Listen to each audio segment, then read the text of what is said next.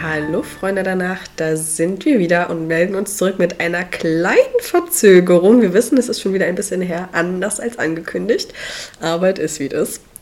Und äh, ich melde mich hier auch außerdem von der Allergiestation. Wundert euch bitte nicht über meine Stimme. Eine meiner besten Freundinnen hatte gestern Geburtstag und die hat eine Katze und ich habe eine höllische Katzenhaarallergie und bin bis jetzt davon geschädigt. Brudi, sag doch auch mal Hallo. Hallo, ich bin auch wieder da. Yay. Worum geht's denn heute? Wir haben erstmal, sind das jetzt die zehnte Folge, ne, die wir aufnehmen? Ja. Wow.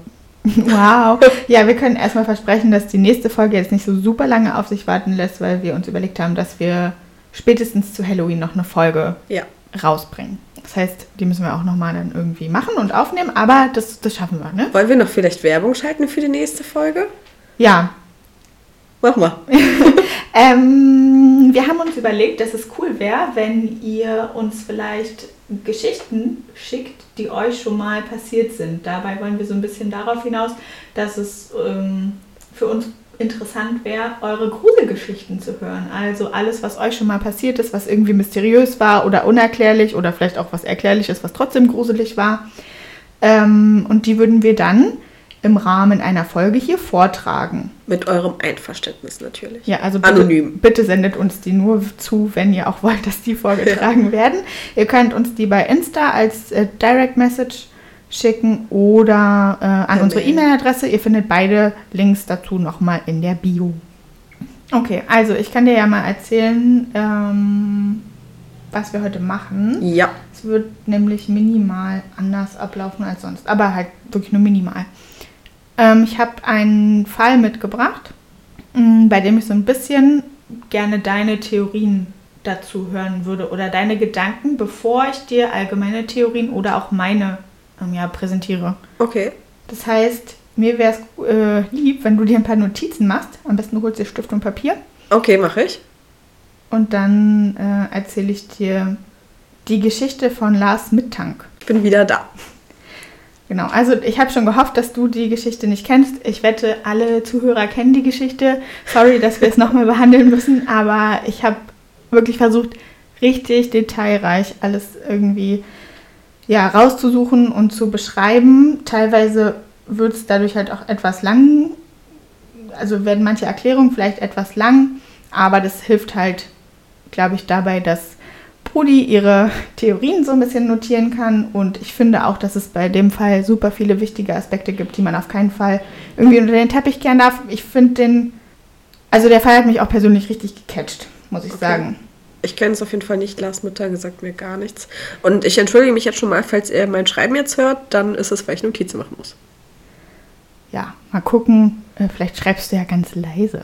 Ich, ich tue mein Bestes. Das Schlimmste wird sein, dass der Tisch knackt oder du, dass du ständig auf den Kuli drückst. Aber dann gucke ich dich hier über das Kissen rüber böse an. Und dann hast du ein Zeichen, okay? Ja, übers Kissen übrigens, weil wir wollten uns ja mal wieder hier also isolieren, damit der Ton nicht so kacke ist. Ähm, genau, also ich erzähle dir jetzt die Geschichte von Lars Mittank. Im Laufe von der Geschichte wird Lars verschwinden und es wird viele, viele verschiedene Theorien geben, wohin Lars verschwunden ist. Okay. Ich habe ja gerade schon gesagt, dass mich der Fall total mitnimmt und ja, weil er mich eben schon seitdem ich vor ein paar Jahren davon gehört habe, nicht mehr loslässt, habe ich mir auch schon tausendmal darüber Gedanken gemacht, was passiert sein könnte und ähm, ja, mir auch schon einige Theorien überlegt, weil mich jetzt aber, wie ich gerade schon gesagt habe, interessiert, was so deine Theorien und Überlegungen dazu sind, würde ich dir erstmal nur die Fakten nennen. Also alles, was bekannt ist und du kannst dir dann so Fragen und Hinweise oder auch schon Theorien oder Ansätze notieren und mir dann anschließend Fragen stellen, bevor du mir dann deine Theorien erklärst. Okay, ich bin ready. Im Sommer 2014 ist Lars 28 Jahre alt. Er arbeitet in Wilhelmshaven in einem Kohlekraftwerk, seitdem er seine Fortbildung zum Kraftwerker absolviert hat. Seine Familie lebt in Lars Heimatort in Mahne, in einem kleinen Ort an der Nordsee in Schleswig-Holstein. Da Lars Vater 2012 einen Schlaganfall erlitten hat, ist Lars so oft es geht zu Hause und unterstützt seine Mutter bei der Pflege und sieht dann halt auch dementsprechend seine alten Freunde und freut sich darüber. Lars ist leidenschaftlicher Fußballfan. Sein Verein ist Werder Bremen. Eigentlich macht Lars gerne Sport und Angel- und Taucherurlaub, aber seine Freunde hatten den anstehenden Partyurlaub in Varna, einer Stadt in Bulgarien am Goldstrand, schon gebucht. Als er dann, ähm, ja, als dann einer aus der Gruppe keinen Urlaub genehmigt bekommen hat, ist Lars spontan eingesprungen, weil er nämlich zu dem Zeitpunkt Urlaub hatte. Schon mal cool, dass es ein deutscher Fall ist. Das hatten wir noch nicht so oft, ne? Ja, cool ist er, ist er glaube ich, aber nicht. Ja, gut, aber weil es relativ regional ist, ist man Ja, ja. irgendwie näher dran. Du wirst aber gleich merken, dass der Fall sich gar nicht in Deutschland abspielt, sondern in Bulgarien. Bulgarien, na gut. gut. Am 30. Juni 2014 starten die sechs Freunde nämlich gemeinsam in den Urlaub nach Bulgarien, in das Vier-Sterne All-Inclusive Hotel Viva. Äh, Ich weiß nicht, ob du dich jetzt noch gut dran erinnerst, aber im Sommer 2014 lief die Fußball-Weltmeisterschaft in Brasilien. Ah, stimmt, da war ich auf Malle, da war ich 18. Ja, das ist die, in der Deutschland dann Ja, ja. Äh, den vierten WM-Titel nach Hause geholt Genau, hat. genau. Kann sich wahrscheinlich viele noch dran erinnern, zumindest ans Finale wahrscheinlich. Ja, passend dazu verbrachte Lars seine Zeit im Urlaub dann mit einer Gruppe Abiturienten am Strand und hat mit ihnen Fußball gespielt, anstatt wie seine Freunde am Pool zu liegen und das All-Inclusive-Angebot des Hotels zu nutzen und Partys zu feiern. Ähm, der Urlaub verlief bis zum 5. Juli eigentlich ganz normal, also ohne besondere Vorkommnisse. Das Einzige, was Lars Freunden aufgefallen ist, ist, dass Lars wohl die gesamte Zeit über wenig gegessen hat. Am 5. Juli dann sind die Freunde gemeinsam in die Bar Mystery of Golden Sands gegangen, um gemeinsam das Viertelfinalspiel Niederlande gegen Costa Rica zu gucken. Auf den Tischen in der Bar standen so kleine Dekoflaggen der verschiedenen Nationalitäten der Besucher und Lars hatte schon was getrunken und hat sich dann einen Spaß draus gemacht, die kleinen Flaggen untereinander zu vertauschen. Kann man Wow. sich wahrscheinlich vorstellen. Besoffen ist es, glaube ich, witzig. Ja, ja, kann schon sein. Und äh, eigentlich die anderen Besucher fanden es eigentlich auch witzig, bis auf eine Gruppe Bayern München Fans. Lars hatte nämlich an dem Abend ein Werder Bremen Trikot an Oh. Und ja, das hat die Abiturientengruppe Bayern Fans natürlich zusätzlich aufgeheizt. Aber der sich androhende Streit konnte verhindert werden. Ja, gegen 4 Uhr morgens haben die sechs Freunde dann die Bar verlassen. Zwei der Gruppe hatten vorgeschlagen, auf dem Weg ins Hotel noch bei McDonalds halt zu machen. Wie viel Uhr sind die raus? Ja, um so gegen 4 Uhr morgens. Okay, aber wer weiß, ob ich das noch gebrauchen kann. Ja. Notierst dir. Ähm, Lars, der McDonalds jetzt nicht so gerne mochte und mal wieder keinen Hunger hatte, wollte dann schon mal alleine ins Hotel vorgehen, was so ungefähr einen Kilometer entfernt war.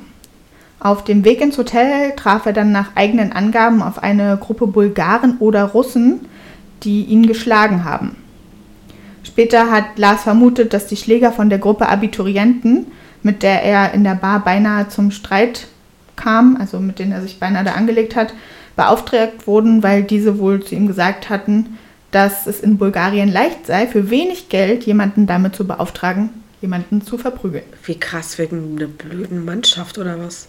Ja, ist nur eine Vermutung, ne? Ja, ja, okay, aber es ist, so, es ist, so ist ja nicht abwegig, dass es sowas gibt, ne? Ist ja bekannt, das ist krank. Ja, man weiß es nicht. Wie gesagt, also muss nicht sein, dass es stimmt. Es hat auch, es war niemand weiter dabei, der das bezeugen kann. Äh, das ist Lars Erzählung. Okay.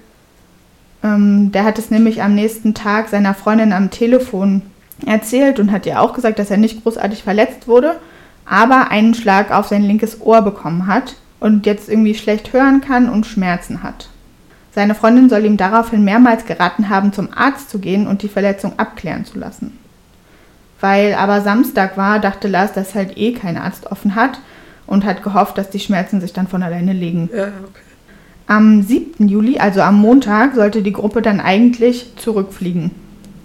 Da Lars Schmerzen im Ohr allerdings immer noch da waren, hat er sich dann entschlossen, doch einen Arzt aufzusuchen und nachzufragen, ob er mit der Verletzung überhaupt fliegen darf. Sehr vernünftig. Weil in seinem Job als Kraftwerker halt auch ein gutes Gehör wichtig ist. Und Lars hat dann über die Konsequenzen nachgedacht, die der Druck im Flugzeug quasi auf eine mögliche Verletzung im Ohr haben könnte. Ja. Der Arzt, den Lars aufgesucht hat, diagnostiziert dann einen Trommelfellriss und untersagt ihm zu fliegen. Lars hat von dem Arzt außerdem noch eine Überweisung ins Krankenhaus St. Anna in Varna bekommen. Ähm, ja, bevor er sich aber dann dahin auf den Weg macht, fährt er mit, seiner, mit einem seiner Freunde, der ihn da per Taxi schon zu dem Arzt begleitet hatte, zurück ins Hotel. Dort angekommen hat sich die Gruppe dann ähm, beratschlagt, wie es jetzt mit der Heimreise weitergeht. Weil Lars aber darauf bestanden hat, dass die Gruppe ohne ihn nach Hause fliegt, passiert es auch so.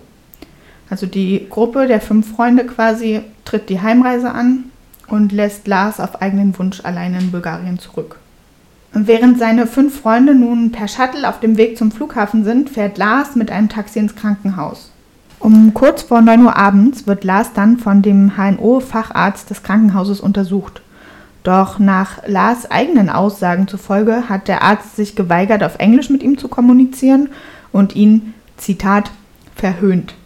Weil der Arzt ihm damit jegliche Kommunikation natürlich verweigert hat, wird Lars auch nicht ins Krankenhaus aufgenommen und bekommt lediglich ein Rezept für das Medikament Cefzil 500. Lars steigt dann wieder in dasselbe Taxi, das ihn auch schon in das Krankenhaus gebracht hat und bittet den Fahrer, die nächste Apotheke anzusteuern. Da er dort allerdings erfolglos war, mussten sie dann zu einer weiteren Apotheke fahren, die das Medikament dann in der korrekten Größe vorrätig hatte und Lars auch ausgegeben hat. Als Lars dann wieder in das Taxi steigt, bittet er den Fahrer, ihn in ein günstiges Hotel zu fahren und landet so im Hotel Color. Mittlerweile ist es kurz vor 23 Uhr und Lars holt sich noch ein Glas Wasser an der Bar des Hotels, um das Medikament schlucken zu können und geht dann auf sein Zimmer. Um 23 Uhr ruft er dann seine Mutter Sandra Mittank das erste Mal an. Er bittet sie, sein Handyguthaben aufzuladen und das macht sie dann auch. Außerdem erzählt er seiner Mutter von dem Schlag auf sein Ohr und dem Arzt sowie Krankenhausbesuch, bei dem der Arzt ihn dann verhöhnt und irgendwie lachend weggeschickt hat. Lars hat seine Mutter außerdem gebeten, seine Auslandskrankenversicherung anzurufen, um nachzufragen, ob er mit einem Krankentransport nach Hause geholt werden kann. Ähm, dann haben die beiden aufgelegt und Sandra Mittank meldete den Fall direkt bei der Versicherung, wo sie dann auch ein Aktenzeichen bekommen hat. Um das dann Lars zu erzählen, äh, hat sie ihn wieder angerufen. In diesem Telefonat, das war dann nur wenige Minuten nach dem ersten, sagt Lars seiner Mutter, dass irgendwas mit dem Hotel nicht stimmt und er dort weg müsse. Sie soll seine Kreditkarte sperren lassen, weil der Mitarbeiter an der Rezeption die wohl beim Einchecken kopiert hat oh. und ihm das komisch vorgekommen ist. Zurück zu Hause würde er die Karte dann einfach wieder entsperren lassen, sagt er seiner Mutter. Daraufhin hat Sandra dann bei der Bank angerufen und nachgefragt, ob das überhaupt so einfach geht.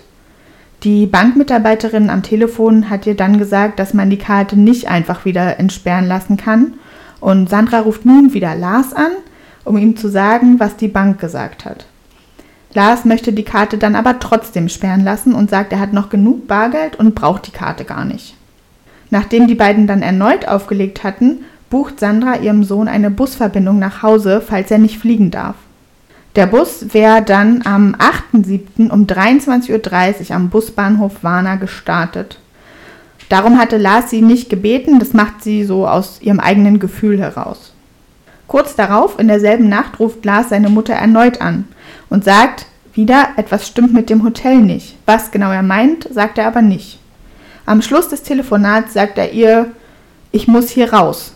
Dann, gegen halb drei nachts, ruft er seine Mutter erneut an, um ihr zu sagen, dass er das Hotel jetzt wirklich verlassen hat und nun von vier Männern verfolgt wird. Oh Gott. Dabei spricht er sehr leise, flüstert fast, weil er sich vor ihnen versteckt hat. Lars sagt seiner Mutter auch, dass das Versteck höher liegt und er runterfallen, könnt, runterfallen könnte und legt dann wieder auf. Um 3.06 Uhr bekommt Sandra eine SMS von Lars, in der steht, Zef Ziel 500, was ist das? Und knapp zehn Minuten später kommt dieselbe Frage, nur ohne Fragezeichen am Ende, erneut. CEF-Ziel 500, was ist das? Sandra geht jetzt ähm, davon aus, dass Lars sich gerade vor den ähm, vier ähm, erwähnten Männern versteckt und ruft ihn deshalb nicht an. Aber sie bucht ihm im gleichen Atemzug einen Flug für den nächsten Tag. Der würde dann um 16.20 Uhr vom Flughafen Warna abgehen. Später in derselben Nacht, beziehungsweise dann am selben Morgen, steht Lars äh, kräftig winkend am Straßenrand. Ein Taxifahrer sieht ihn und nimmt ihn mit, obwohl er bereits eine Frau im Auto hat. Die beiden berichten später, dass Lars Pupillen erweitert waren. Der Taxifahrer setzt Lars etwa um 5.45 Uhr morgens am Flughafen in Varna ab. Daraufhin ruft Lars seine Mutter an und sagt ihr, dass er froh ist, jetzt am Flughafen angekommen zu sein. Ähm, aber weil sein Akku schon ziemlich leer ist, hält er das Gespräch kurz und sagt ihr nur noch, dass er Geld braucht und Sandra es ihm per Western Union überweisen soll. Sandra nennt Lars außerdem die Flug- und Busdaten und bittet ihn, es handschriftlich zu notieren, falls halt sein Akku ausgeht. Die Daten für den Geldtransfer wollte sie ihm dann senden, sobald sie die Überweisung gemacht hat. Das hat sie jetzt nicht live am Telefon gemacht. Ähm, und bevor sie auflegen, bittet Sandra Lars noch, dass er zum Flughafenarzt gehen soll, um nochmal wirklich abklären zu lassen, ob er nun fliegen darf oder nicht. Ja, aber noch bevor Lars beim Arzt war, sagt er ihr, Zitat, Sie lassen mich weder fliegen noch fahren. Als Lars sich dann Sorgen macht, dass er von seinem Versteck zu äh, verdreckt aussieht, rät seine Mutter ihm, dass er sich im Bad einfach ein bisschen frisch machen soll am Flughafen und spricht ihm dann Mut zu, dass seine Verletzung im Ohr schon nicht so schlimm sein wird, wenn der andere Arzt ihn einfach wieder weggeschickt hat. Als Sandra dann die Überweisung per Western Union vorgenommen hat und Lars die Daten am Telefon durchgeben will, hört sie am anderen Ende nur so ein Plätschern und geht halt davon aus, dass er wirklich gerade im Bad ist und sich frisch macht und das Telefonat nur versehentlich angenommen hat. Und das wird das letzte Mal gewesen sein, dass Lars einen Anruf entgegengenommen hat. Sandra versucht später erneut Lars anzurufen, aber er nimmt nicht mehr ab. Um 9 Uhr morgens betritt Lars dann das Sprechzimmer des Flughafenarztes. Er nimmt also den Rat seiner Mutter an. Der diensthabende Arzt war an diesem Tag Dr. Kostov und Lars gibt ihm seinen Ausweis und ja, der Arzt schaut ihm halt ins Ohr, was ja sehr naheliegend ist, gibt ihm dann Ohrentropfen und misst Fieber. Seine Temperatur liegt zu dem Zeitpunkt bei 37,2 Grad und ähm, ja, zusätzlich möchte der Arzt ihm gerne Tabletten ne-, geben. Die Tabletten lehnt Lars allerdings vehement ab und lässt sie da einfach liegen. Dr. Kostov erklärt Lars, dass er nur eine Verzichtserklärung unterschreiben müsste und dann auf jeden Fall fliegen kann da die Ohrenverletzung nicht so schlimm sei. Und Lars unterschreibt das dann auch. Von jetzt gibt es zwei Versionen, wie es weitergeht. In der ersten Version heißt es, Lars wird unruhig und bittet den Arzt, auf die Toilette gehen zu dürfen. Er komme gleich wieder. Der Arzt wartet so lange im Sprechzimmer und erfährt dann irgendwann, dass Lars das Flughafengelände verlassen hat. Ähm, das gibt dieses Arztdokument wieder, das der Dr. Kostov ausgefüllt hatte. In der zweiten Version heißt es ähm, von Dr. Kostov selbst, dass Lars sowieso schon angespannt war in dem äh, Gespräch und in der Untersuchung. Und ja, dass die ganze Situation im Sprechzimmer halt irgendwie angespannt war. Und dass Lars dann, als ein Flughafenmitarbeiter in Uniform zur Tür reinkam, beziehungsweise die Tür aufgemacht hat, panisch aufgestanden ist und weggerannt ist. Okay. Da ähm, Sandra Lars in der Zwischenzeit nicht mehr erreichen kann und natürlich immer besorgter wird, ruft sie verschiedene Nummern am Flughafen an, um Hilfe zu bekommen. Aber niemand, naja, kann oder will ihr helfen, beziehungsweise schien da auch die Sprache eine Barriere zu sein. In ihrer Not hat Sandra dann gegen 11 Uhr beim Honorarkonsulat in Varna angerufen und bekommt dort äh, eine Mitarbeiterin zu sprechen, der sie ihre Situation und ja, das ganze Problem schildert.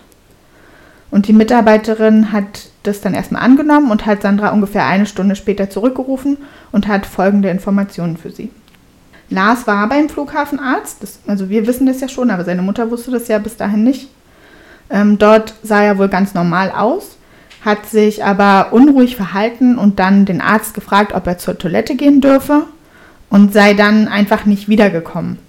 Seine Reisetasche, sein Portemonnaie mit Ausweis und sein Handy und so weiter sind zu dem Zeitpunkt immer noch im Sprechzimmer, weshalb der Arzt halt auch davon ausgegangen ist, dass ähm, Lars wiederkommt. Ne? Ja.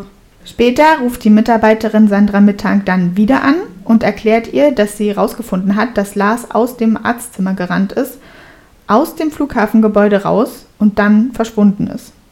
Einen Tag später, am 9.7., gibt Sandra dann in Deutschland eine Vermisstenanzeige auf und ähm, das Kraftwerk, in dem Lars angestellt war, beauftragt einen Privatdetektiv und einen bulgarischen Anwalt, der auch aus Varna stammt, mit der Suche nach ihm. Ähm, auch ein Kollege von Lars ist zu dem Zeitpunkt mit seiner Familie zufällig in Bulgarien und fährt dann einen Tag später, am 10.07. sofort, nachdem er von der Situation erfahren hat, zum Flughafen nach Varna. Dort wird er allerdings, als er sich nach Lars erkundigt, unfreundlich abgewiesen und erhält eigentlich überhaupt gar keine Informationen. Ein Privatdetektiv, der von Sandra beauftragt wurde, nimmt am 17.07. die Arbeit in Varna auf. Am 24.07. kommt dann auch Lars Mutter, Sandra, nach Varna geflogen, um, naja, selbst nach ihrem Sohn zu suchen. Und ja, zusammen mit Lars Arbeitskollegen, der ja sowieso schon in Bulgarien war, und dem bulgarischen Anwalt, fährt Sandra dann am 27.07. zum Flughafen nach Varna. Mm, zu dem Zeitpunkt fehlt von Lars dann bereits seit 19 Tagen jede Spur. Am Flughafen angekommen bekommt Sandra dann die Aufnahmen der Sicherheitskameras gezeigt und auf denen ist Lars tatsächlich zu sehen. Man sieht, wie er aus dem Flughafengebäude rennt, ähm, durch die Halle bis vor die Tür. Dann hat er kurz abgestoppt und sich orientiert nach links und rechts. Und dann sprintet er in gerade Linie auf einen Stacheldrahtzaun zu, den er überklettert. Und dann rennt er durch ein Feld und verschwindet. Und das war's, mehr hat man nicht mehr gesehen. Das war's. Das war das letzte Mal, dass Lars, soweit wir wissen, gesehen wurde. Ich zeige dir jetzt ganz kurz das Video. Ja, das war es jetzt erstmal von meiner Seite. Ich habe natürlich noch jede Menge Infos. Die kriegst du auch, wenn du die richtigen Fragen stellst. okay, erstmal zu diesem Medikament. Was ist das denn überhaupt für ein Medikament gewesen? Ähm, ja, also Cefzil 500 ist ein starkes Breitbandantibiotikum mit vielen Nebenwirkungen und Wechselwirkungen. Das ist in Deutschland nicht zugelassen. Ja, okay. Ja. Dadurch wahrscheinlich auch die vergrößerten Pupillen. Und dann ist halt die Frage, ist das jetzt alles passiert oder hatte er, was sind dann die Nebenwirkungen? Ist das zum Beispiel Wahnvorstellungen oder sowas? Ähm, ja, also ja. Teilweise sind auch Halluzinationen ja. oder beziehungsweise eine drogeninduzierte äh, Psychose kann eine Nebenwirkung dieses Medikaments sein, ist allerdings mega selten. Okay. Es ist halt komisch, warum er dann so gefragt hat äh, zu seiner Mutter in der SMS zweimal, was das ist für ein Medikament. So wie, wie ist er dann darauf gekommen, was soll. Also. Ja. Okay, auf jeden Fall ist das schon mal komisch. Dann, ich kann dir dazu noch was sagen ja. zu dem Medikament.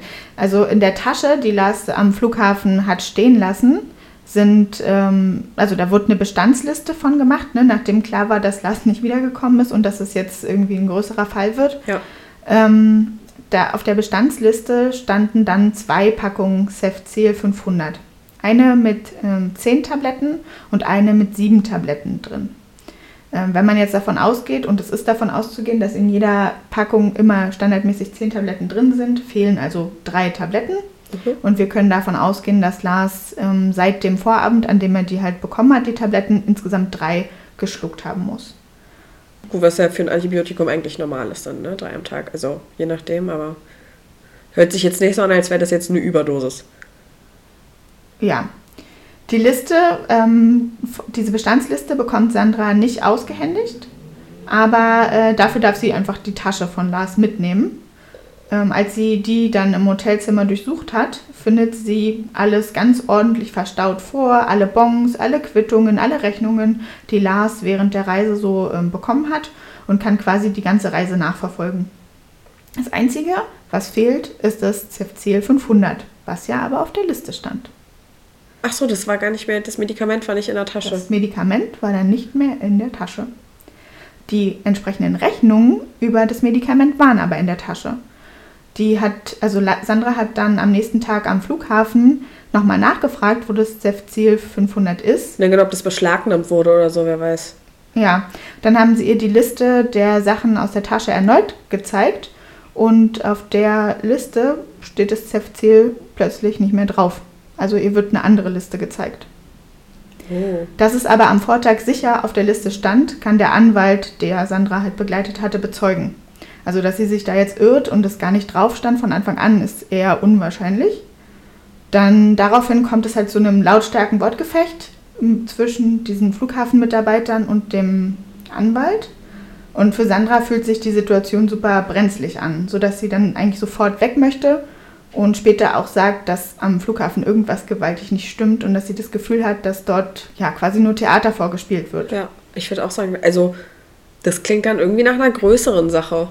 Halt, wenn da was Größeres am Laufen ist, wenn da im Hotel erstmal was komisch war, dann was mit einer Medikamentenausstellung von einem Arzt, der ja nicht am Flughafen war und dann nochmal der Flughafen betroffen ist.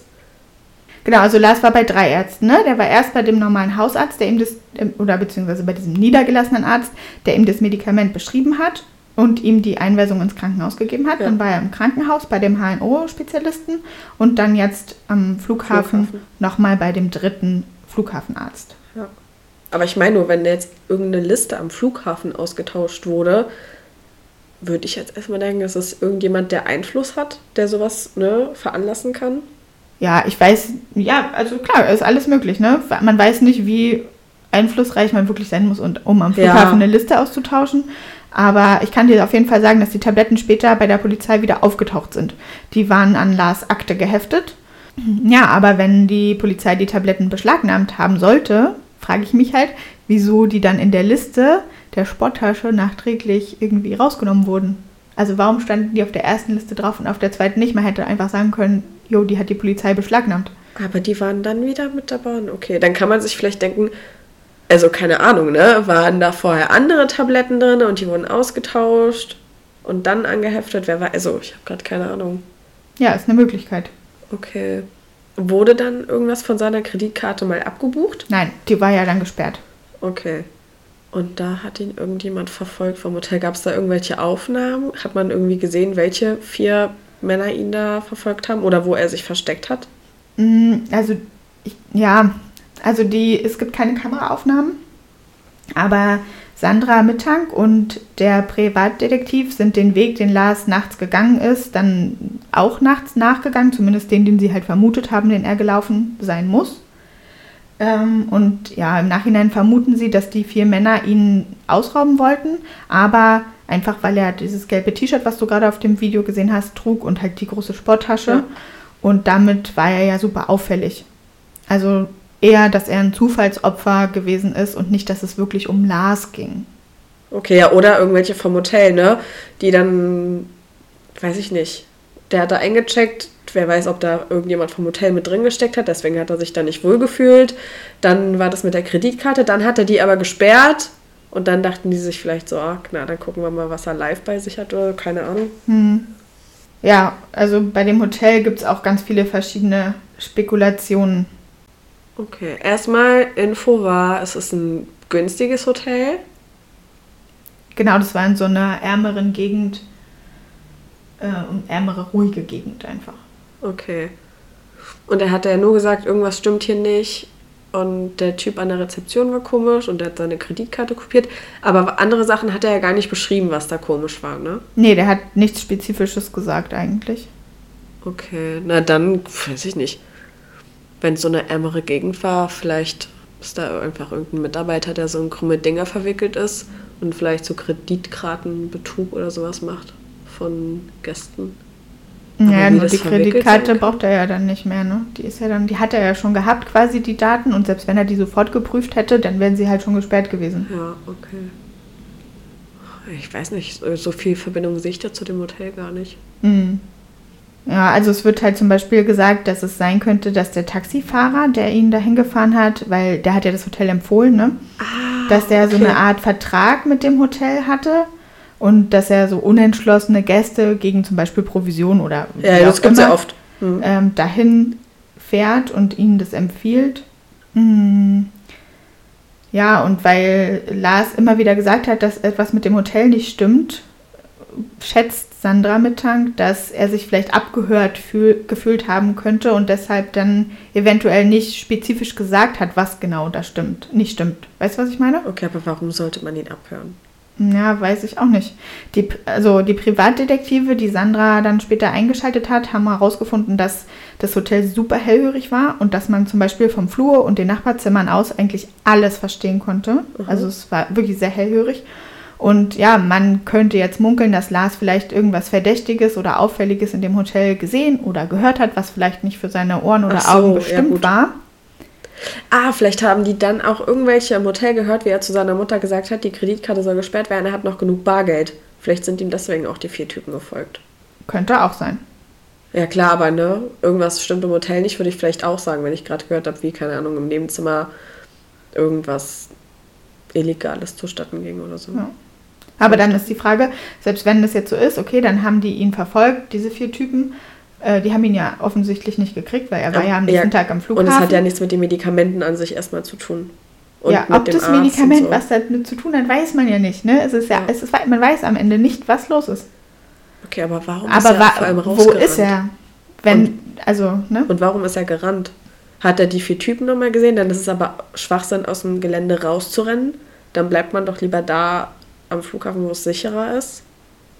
Oder, also, ne, ich will jetzt nur alles abwägen, nicht, dass das jetzt unbedingt wirklich was mit Lars war, aber dass er vielleicht in irgendwas verstrickt war und, keine Ahnung, die Kumpels dann mit Absicht hat fliegen lassen, damit er alleine fliegt, um dann noch irgendwas machen zu können. Und was schwebt dir da vor? Also, mir würde da jetzt. schmuggeln, damit die anderen nicht mit erwischt werden oder was weiß ich.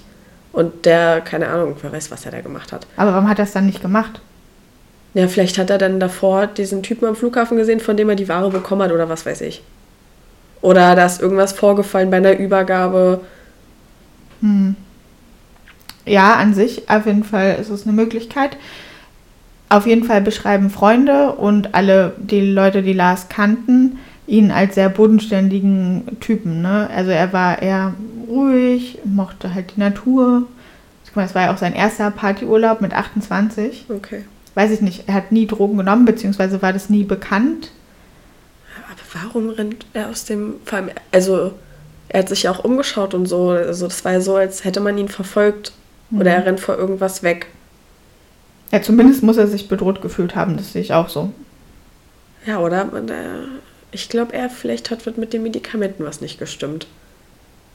Ja, es gibt auch keine Antwort auf, darauf, ne? Also Ja. ich kann dir am Ende nicht sagen, was passiert ist. Ich weiß es nicht. Nur mehrere Theorien. Was hat denn der Privatermittler noch so rausgefunden im Nachhinein? Also eigentlich, das meiste weißt du schon.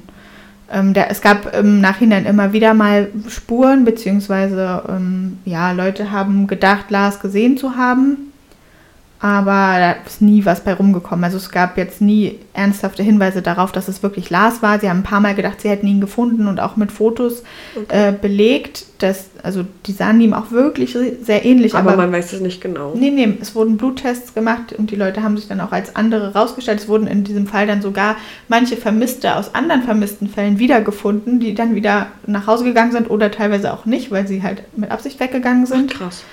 Ähm, aber es war halt nicht Lars. Okay. Ja, wo ist er? Und bis heute, bis 2021, ist er nicht mehr aufgetaucht. Nein. Seit 2014. Das sind sieben Jahre. Na, also entweder was Fremdeinwirkung, jemand hat ihn entführt, umgebracht, verschleppt, was weiß ich. Oder der hatte irgendwas am, vor irgendwas Angst, versteckt sich, ist untergetaucht. Aber ja, dazu gibt's halt, dafür gibt es keine Hinweise. Es gibt keine, kein Motiv dafür, nichts. Und wenn er also verschleppt, dann würde man wahrscheinlich die Spur, also dann würde man ihn wahrscheinlich nicht finden, aber wenn ihm was passiert wäre oder so, dann hätte man ja irgendwann mal seine Leiche finden müssen. Ja. Was sind denn die, Theorien von seiner Mutter? Die kennt ihn ja am besten. Ja, ja das sage ich dir am Ende. Und seine Freunde, die waren ja vorher mit da, hatten die irgendeine Ahnung? Ja, also von den Freunden habe ich nichts weiter gelesen. Ich weiß nicht, ob wir die diskutieren sollten. Ich möchte da jetzt nichts Fieses sagen, aber sie fühlen sich bestimmt super schuldig, Lars da alleine gelassen zu haben und Ja. deswegen melden sie sich nicht zu Wort. Ich habe jedenfalls, also laut meinem Kenntnisstand, gibt es keine Interviews oder keine Aussagen von denen. Auch komisch. Aber na klar, man macht sich da automatisch einen Vorwurf, ne? Auch wenn Lars selber gesagt hat, die sollen fliegen. Ich wäre wahrscheinlich dann auch geflogen, weiß ich nicht. Aber ich denke mal, ne, wenn ich jetzt arbeiten müsste und so, wäre ich auch geflogen. Wenn ich denke, der andere kommt irgendwie in zwei Tagen oder sowas nach, macht man sich ja erstmal keinen Kopf. Ja, man, also damit hat bestimmt keiner gerechnet. Nee.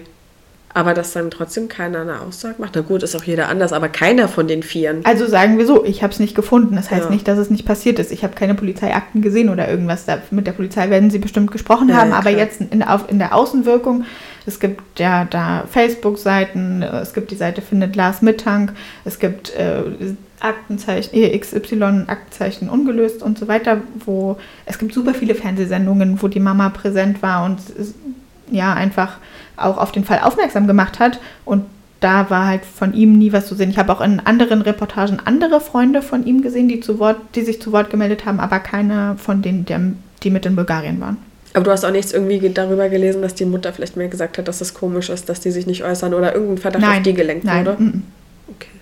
Was soll, also ich glaube, verdächtig sind sie in keinem Fall. Was sollen sie denn gemacht haben? Sie waren ja nicht mehr da. Na, was weiß ich, der Fall klingt so komisch, da ist erstmal, würde ich alles in Betracht ziehen. Ja, also dafür gibt es auch keine Hinweise. Okay. Und seine Freundin hat auch nicht nochmal was von ihm gehört. Er hat danach nur noch mit seiner Mutter telefoniert. Ja. Fand ich auch ein bisschen komisch. Ähm, also er hatte ja eine Freundin und angeblich, also so nach dem, was ich gelesen habe, auch schon in einer längeren festen Beziehung. Da habe ich mich auch gefragt, warum er mit 28 Jahren so engen Kontakt mit der Mutter hat, anstatt mit der Freundin. Also weißt du, was ich meine? Verstehe mich nicht falsch, aber äh, ist ja schön, dass die beiden ein sehr gutes Verhältnis hatten, aber ein bisschen komisch ist es schon. Also ich ja, hätte meinen Partner angerufen und nicht meine Mama. Ähm, und auch so, dass er mit 28 Jahren das erste Mal Urlaub mit Freunden macht oder ja, ja so mit Freunden wegfährt, ist irgendwie auffällig für mich. Und da weiß man nicht, ob ihn das nicht vielleicht auch alles so ein bisschen überfordert hat, dass ein paar ein bisschen viele Eindrücke waren und er vielleicht doch eher Einzelgänger ist und auch bleiben wollte. Wie gesagt, alles Spekulationen. Ja, oder zumindest hätte ich mit beiden, beide informiert, dass irgendwas nicht stimmt, aber nicht nur mit. Also Na, er hat ja auch mit der Freundin nachts telefoniert und hat, das war, bevor er mit der Mama gesprochen hat, hat er ihr ja schon gesagt, dass er in diese Schlägerei verwickelt wurde, ja, genau. dass sein Ohr wehtut. Also er hat ja auf jeden Fall mit der Freundin gesprochen. Okay. Und kam von ihr irgendein Statement? Nicht, dass ich wüsste. Okay, willst du mir mal irgendeine Theorie sagen? Ich bestehe auf dem Schlauch. Ich finde, also. Okay, also Anhaltspunkt Hotel, Anhaltspunkt der Arzt mit dem Medikament und Anhaltspunkt Flughafen, wo ja irgendjemand das Dokument im Nachhinein verändert haben muss. Ja, davon ist auszugehen. Ähm, zu dem Flughafen kann ich noch ein bisschen was sagen. Ja. Also, ähm, weißt du, was Western Union ist? Ja. Okay, also Lars und seine Mutter kannten das nicht. Ach so. Ähm, bis halt Lars am Flughafen ankam und dort einen Mann aus Bayern kennengelernt hat, der ihm das Prinzip und quasi so das System hinter Western Union erklärt mhm. hat. Und ja, jetzt sagt man so ein bisschen, da Lars zu dem Zeitpunkt, als er da mit seiner Mutter ähm, telefoniert hat und ihr Western Union erklärt hat, wieder allein war und dieser Mann aus Bayern halt nicht mehr neben ihm stand, geht man davon aus, ähm, dass Lars zu dem Zeitpunkt noch bei klarem Verstand war. Oder was heißt noch? Also bei klarem Verstand war, weil er seiner Mutter nämlich das ganze Prinzip komplett nachvollziehbar und verständlich erklären ja. konnte und sie es halt am Telefon in den paar Minuten komplett verstanden hat mhm. und ihm ja dann auch Geld damit geschickt hat. Ja. Aber dann kommt die Frage, wozu brauchte Lars das Geld denn? Weil Flugticket, Busticket, das war alles schon bezahlt. Und bevor das Geld ankam, gibt es auch ähm, Bilder von Überwachungskameras, auf denen Lars sich zum Beispiel schon was zu essen geholt hat. Das heißt, auch dafür war anscheinend noch Geld da. Dann ist so ein bisschen die Frage, ob Lars vielleicht irgendwie unter Druck gesetzt oder erpresst wurde, weil ja, man nicht so ganz sicher ist, wofür er das Geld brauchte. Okay. Seine Mutter hat ihm dann 500 Euro überwiesen. Aber also sie hat aber nicht nachgefragt, wofür. Na, und er hat auch gar nicht gesagt, wie viel er haben möchte. Er hat nur gesagt, er braucht Geld. Und sie hat dann, auch nach, nachdem die aufgelegt haben, nach eigenem Ermessen 500 Euro überwiesen, weil sie dachte, gut, damit kommt er auf jeden Fall über die Runden. Und wenn es jetzt wirklich eine Erpressung oder so gewesen wäre, dann hätte Lars ja eigentlich eine Summe genannt, denke ich.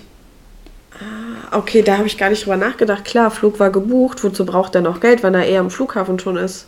Ja, er hat das auch Geld auch nie angefasst. Es ist immer auf dem Konto geblieben. Er hat das Geld nicht abgehoben. Okay, dann okay, vielleicht diese vier Typen nachts haben ihn dann doch da oben im Versteck gefunden, bedroht. Dann wollte er zum Flughafen und hat halt, ne, irgendwie gesagt, er braucht Geld. Vielleicht standen die noch daneben und er hat einfach nur gesagt, ich brauche Geld oder sowas. Aber gut, dann hätte er auch eine Nummer, eine Zahl gesagt, wie viel. Am Flughafen, auf allen Aufnahmen, die man sieht, ist er auch alleine. Das sind keine vier Typen. Aber vielleicht hat er die ja dann gesehen am Flughafen und ist dann vor den weggerannt. Und dann haben die ihn vielleicht draußen doch noch geschnappt. Aber es ist ihm ja auch keiner hinterhergerannt auf den Videos, Nee. ne? mhm. Krass, ich will wissen, warum, ne? Ja. Das ist richtig Ich glaube, jeder, der von dem Fall jemals gehört hat und vor allem seine Familie und seine Mutter wollen wissen, Ja, warum und was da passiert ist. Ähm, ich sag dir noch was zum Arzt. Der äh, Dr. Kostov hat seine Aussage insgesamt dreimal geändert. Oh, Erst hat er gesagt, dass der Mitarbeiter, der die Tür geöffnet hat, als ähm, Lars halt im Sprechzimmer war, ein Mitarbeiter der Airline war, mit der Lars um 16.20 Uhr hätte fliegen sollen und nach Lars gesucht hat. Aber es war ja erst 9 Uhr morgens. Also woher sollte der Mitarbeiter wissen, dass Lars schon am Flughafen ist? ja, Quatsch. Und warum sollte der auch so früh nach ihm suchen? Ne? Die Mutter hat ja den Fl Flug auch nur ganz kurz vorher gebucht. Ja, vor allem für sieben Stunden später. Ja. Dann ähm, hat der Arzt gesagt, dass der Mitarbeiter, der reinkam, ein Angestellter des Flughafens war. Wo sich für mich jetzt die Frage stellen würde, warum der Mitarbeiter einfach so ins Sprechzimmer reinspaziert. Ja. Also eigentlich, Schweigepflicht und so. genau, das ist ja ein Vertrauens, ähm, ja, weiß ich nicht, so ein Vertrauensgespräch, da wo man nicht einfach reinkommt. Ja, und dann ähm, in der dritten Version hat Dr. Kostov angegeben, dass er den Mann, der ins Sprechzimmer kam, gar nicht kannte. Und da hat auch keiner mal nachgehakt, warum er seine Meinung dreimal geändert hat. Ähm, äh, doch. Aber dabei kam nichts raus. Und, aber das ist ja wirklich verdächtig. Man sieht auch ähm, Interviews von dem Dr. Kostov. Also der ist jetzt nicht danach abgetaucht oder so, sondern der lässt sich auch interviewen. Ja, bleibt bei dem, bei dem, äh, bleibt bei der Aussage, dass der Mitarbeiter des Flughafens war, wenn ich mich jetzt richtig erinnere. Aber ähm, eigentlich besteht ja noch ein weiterer Widerspruch, nämlich in dem Dokument, was der Dr. Kostov ausgefüllt hatte, ähm, sagt er ja, dass Lars eigentlich nur Zur auf Toilette. die Toilette wollte. Genau. Und das entspricht wiederum keiner der drei Versionen, die ich gerade aufgezählt habe. Ne? Also eigentlich gibt es vier Versionen. Ja. Und was noch komisch ist, ist folgendes. Ähm, der Ermittler oder die Ermittler checken natürlich am, den Flughafen mit Personal in Varna. Ja. Und es wird ihnen dann auch ein Mann vorgestellt, der angeblich derjenige ist, der ins Sprechzimmer reinkam, während Lars mit dem Arzt gesprochen hat. Ähm, später, als Sandra dann schon Privatdetektive beauftragt hatte und ähm, so haben die wiederum rausgefunden, dass der Mann, der der Polizei als der Mann vorgestellt wurde, der ins Arztzimmer kam, ähm, zu dem Zeitpunkt, als Lars im Sprechzimmer saß, nicht mehr in Bulgarien war. Es ist also quasi unmöglich, dass die Ermittler mit dem Richtigen gesprochen haben. Oh. Ja. Stellt sich die Frage, warum, also warum wurde denen ein falscher Mann präsentiert? Und es gibt leider keine Kameras, ähm, die auf die Tür von dem Sprechzimmer zeigen, sodass man quasi das jetzt auch nicht nachprüfen kann. Okay, wenn da extra jemand Falsches vorgestellt wird zur Polizei, wahrscheinlich, weil der andere Polizei bekannt ist, würde ich jetzt mal einfach nur davon ausgehen, sonst hätte man ja auch, ne? Ist eine Möglichkeit. Ja, aber das ist ja, das ist ja sowas von auffällig. Also dann kann man ja davon ausgehen, dass der Mann was mit dem Verschwinden zu tun hat. Ähm, ich sag dir, dazu komme ich später nochmal, da gibt's noch eine, dazu gibt es noch eine Theorie, die Ja. so eventuell vielleicht auf den zeigen könnte, aber ähm, Im Arztzimmer wurde der vielleicht von denen bedroht und dachte, er wollte dann sich so entschuldigen von wegen, ja, der, ich muss mal kurz auf Toilette und rennt dann raus, ne, um von denen wegzukommen, weil er Angst vor denen hatte. Wer weiß, in was der da verstrickt. ja, und wo ist er? rein- Warum ist er nicht wiedergekommen? Naja, wahrscheinlich hat ihn dann hoffentlich nicht, aber hört sich so an, äh, jemand gefunden, bevor es die Polizei hat. Ja, aber dann, also es gibt halt wirklich keine Anzeichen dafür, dass er in irgendwas verwickelt war, ne? Ja, ich meine auch nicht, dass er äh, was Kriminelles gemacht hat, sondern vielleicht hat er aus dem Zimmer, aus dem Nachbarzimmer was Illegales mitbekommen. Die haben mitbekommen, dass er es gehört hat und zack, war er involviert oder so. Ja, aber theoretisch war er ja am Flughafen alleine. Das sieht man auch auf den Ja. Kameraaufnahmen, die man gekriegt hat. Zu den Kameras sage ich gleich noch was. Da hätte er das seiner Mutter am Telefon erzählen können. Er hat ja mit ihr gesprochen. Okay. Oder? Also zumindest ist das was, was ich mir denke. Also ich hätte es dann, wenn ich eh schon die ganze Zeit mit meiner Mutter darüber telefoniere, was da los ist, dann hätte ich es dann auch gesagt. Ja, das stimmt schon. Alles bis, also äh, das ist eine ganze Reihe an komischen Ereignissen. Alleine, Ja, absolut. dass er da am Anfang geschlagen wurde mit dem Ohr, dass er dann überhaupt später erst fliegen konnte. Dann die drei Ärzte, dann das Verfolgen, das komische Hotel. Dann, dass er ja vermutet wohl, mit dem Medikament stimmt irgendwas nicht, sonst hätte er nicht seine Mutter gefragt. Ja, gehe ich auch von aus, dass Alles er komisch. sich nach der Einnahme wahrscheinlich komisch gefühlt hat oder irgendwie ja, sich nicht wohl gefühlt hat mit, mit dem Medikament. Ne? Er hätte es ja auch einfach googeln können. Warum fragt er seine Mutter? Nee, er hätte es nicht googeln können. Er hatte ähm, sein Smartphone zu Hause gelassen und hatte ein altes Telefon dabei, damit er halt ähm, quasi den Urlaub so unbeschwert verbringen kann und damit ihm halt auch das Telefon nicht geklaut werden kann und so. Okay. Und deswegen war auch der Akku so schnell leer. Aber auch komisch, dass man dafür sein Handy extra tauscht für den Urlaub. Ich habe es auch schon öfter gemacht im Skiurlaub, dass ich nicht mein neues iPhone dabei habe, sondern ein altes, falls ich drauf falle beim Snowboarden Ja, oder okay. so. Da denke ich mir nur daran, dass so alte Handys ja meistens nicht trackbar sind und die neuen schon.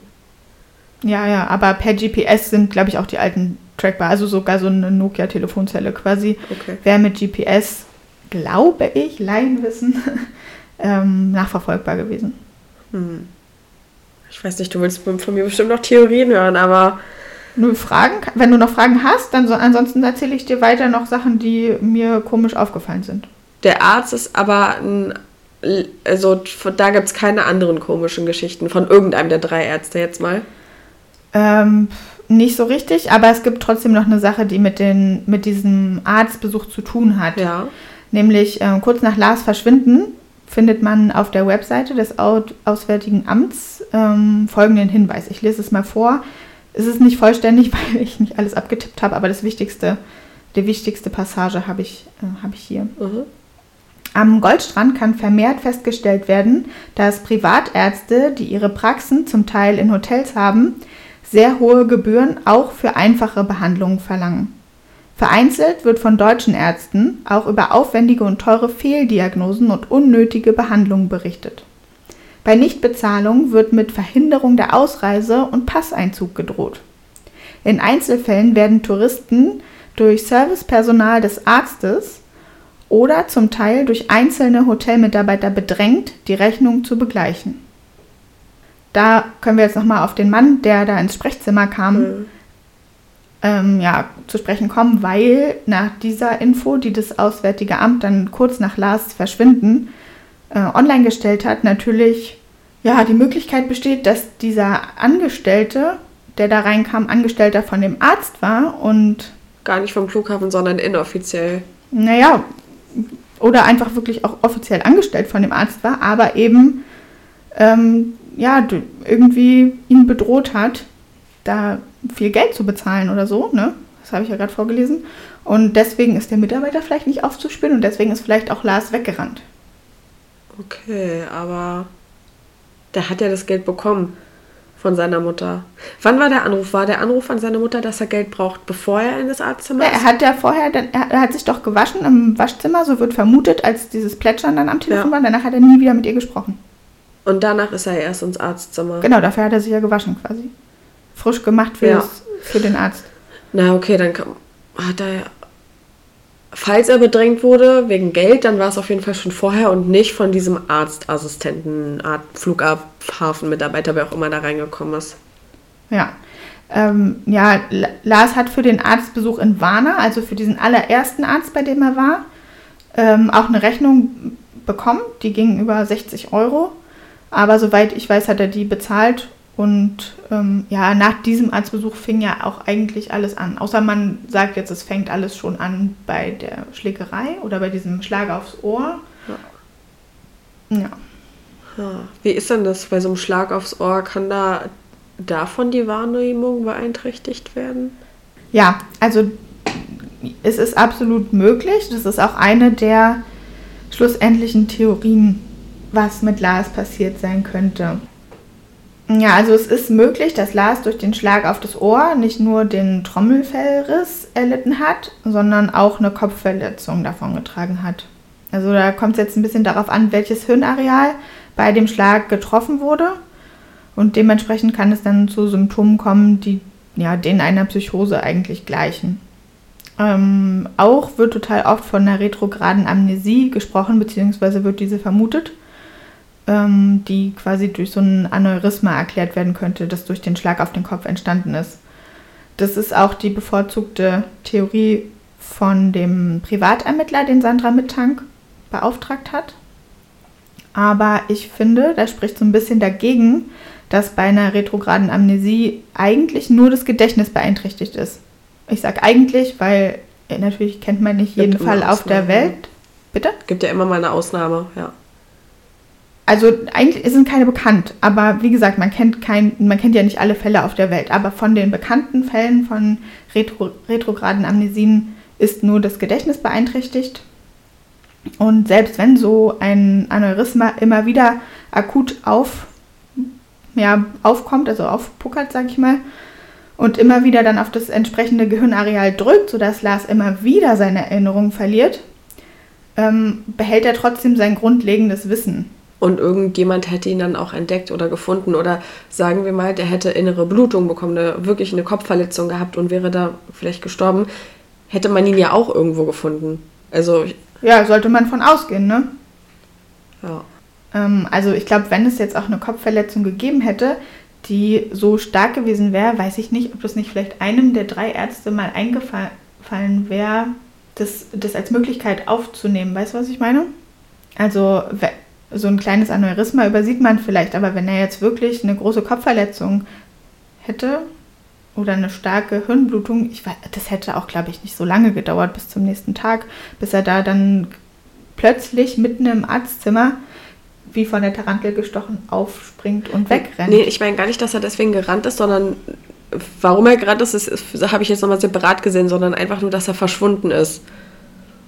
Das ja, aber selbst wenn er quasi durch diese Amnesie, äh, durch diese retrograde Amnesie irgendwie nicht mehr weiß, was er in Bulgarien macht und wie er da hingekommen ist, ähm, muss er trotzdem wissen, wer er ist, wie er heißt, dass er Deutsch spricht, wie man sich Hilfe besorgt ja, ja. und dass er Hilfe zum Beispiel bei der deutschen Botschaft bekommen könnte. Also dein, dein Wissen verlierst du dadurch nicht. Du nee, verlierst meine, nur deine Erinnerung. Ich glaube deswegen, dass die Kopfverletzung nichts mit seinem Verschwinden zu tun hat, wenn er eine Kopfverletzung hatte und das jetzt nicht nur das Ohr war.